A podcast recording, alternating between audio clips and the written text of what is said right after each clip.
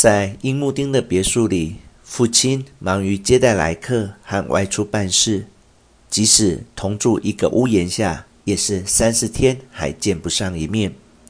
虽然如此，父亲的难以接近和我对他的恐惧感，总让我想方设法搬出这个家，到外面租房住。但我还没来得及说出口，就从别墅的老管家那里听说父亲打算卖掉这栋房子。父亲的议员任期即将届满，加上其他种种理由，父亲完全没有继续参选的意愿。为此，他在老家盖了一栋养老隐居的新房，对东京似乎已不再留恋。他或许觉得我充其量不过是一个高中生，为我保留别墅和佣人是一种浪费吧。父亲的心思与世人一样，不是我能理解的。总之，这栋别墅不久就转售给了别人，而我也搬进了本乡深川町一个叫仙游馆的阴暗公寓里，生活顿时变得拮据窘迫。在此之前，父亲月月都会给我定额的零花钱，这些钱就算两三天花完，香烟、酒、乳酪、水果等家里应有尽有。至于书、文具、衣服等其他东西，随时都可以在附近的店铺赊账购买。就算是请堀木吃荞麦面和炸虾盖饭。只要是街道上父亲经常光顾的餐馆，我都可以吃完后一声不吭地走人。但现在突然一个人租房独居，一切花销都必须在每个月的定额汇款中支出，一下子让我不知所措。汇款依然是在两三天挥霍殆尽，我惊慌失措，因心中没底而变得近乎发疯，轮流给父亲。哥哥、姐姐等发电报或写长信，信中所写的全是虚构的搞笑内容。总觉得求助于他人，先逗对方开心，方是上策。催他们快点寄钱给我，而且在掘墓的教唆下，我开始频繁地出入当铺。可即便这样，还是入不敷出。归根究底，我还是缺乏在无亲无故的租屋内独自生活的能力。我害怕一个人静静地待在租屋的房间里，总觉得会被谁突然袭击一下。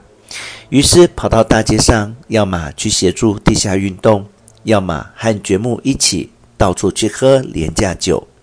学业和绘画全都荒废了。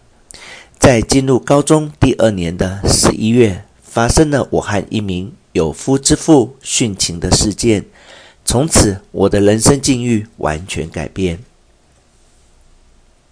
上学经常旷课，学习也从不用功，但每次考试都深得考题要领，所以一直瞒过了家人。可是终因旷课太多，学校好像悄悄通报了老家的父亲。大哥替父亲给我写来了一封措辞严厉的长信。不过，比起这封信，我最直接的痛苦是手头拮据，以及地下运动的任务越来越激烈和忙碌，使我再也无法以半当游戏的心态去面对了。不知该称中央区还是什么区，我当上了包括本乡、小石川。下谷、深田那一带所有学校的马克思学生队的队长，听说要搞武装暴动，我买了一把小刀。现在想来，那不过是一把细弱的连铅笔都削不好的小刀。把它装进雨衣的口袋里，四处奔走，以便进行所谓的联络。多想一醉方休，大睡一觉，可手头没钱。而从 P。我记得这是称呼党的暗语，或许有记错。那儿又不断地下达新任务，忙得连喘息的时间都没有。我虚弱多病的身体越来越吃不消了。本来我只是因为对非法感兴趣才参加了这个地下运动，没想到却假戏真做，手忙脚乱的不可开交。我不禁在心中暗暗对 T 这帮人抱怨：你们找错人了吧？这些任务怎么不交给你们的嫡系成员去做呢？于是我选择了逃避。逃避果然令我难受。我有时真想一死了之。那时有三个女人对我特别有好感，其中一位是我寄宿的鲜油馆老板的女儿。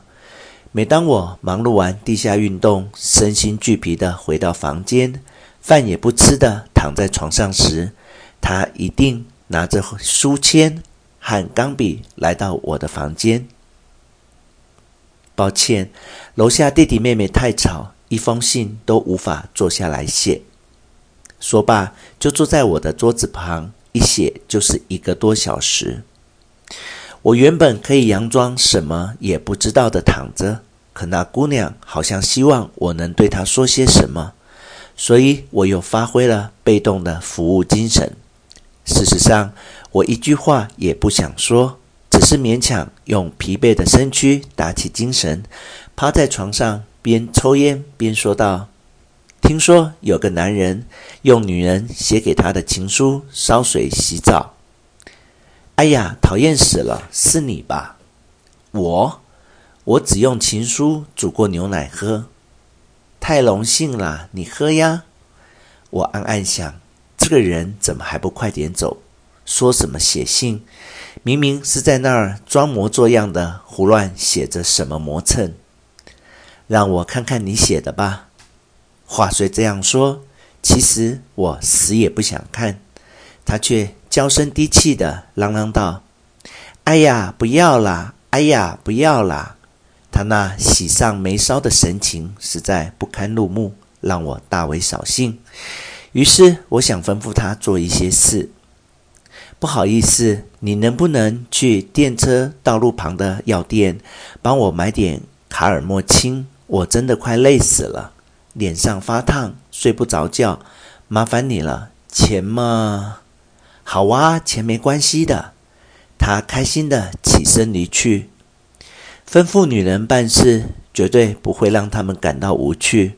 如果男人拜托女人去做事，他们反而很开心。这种事我最清楚不过了。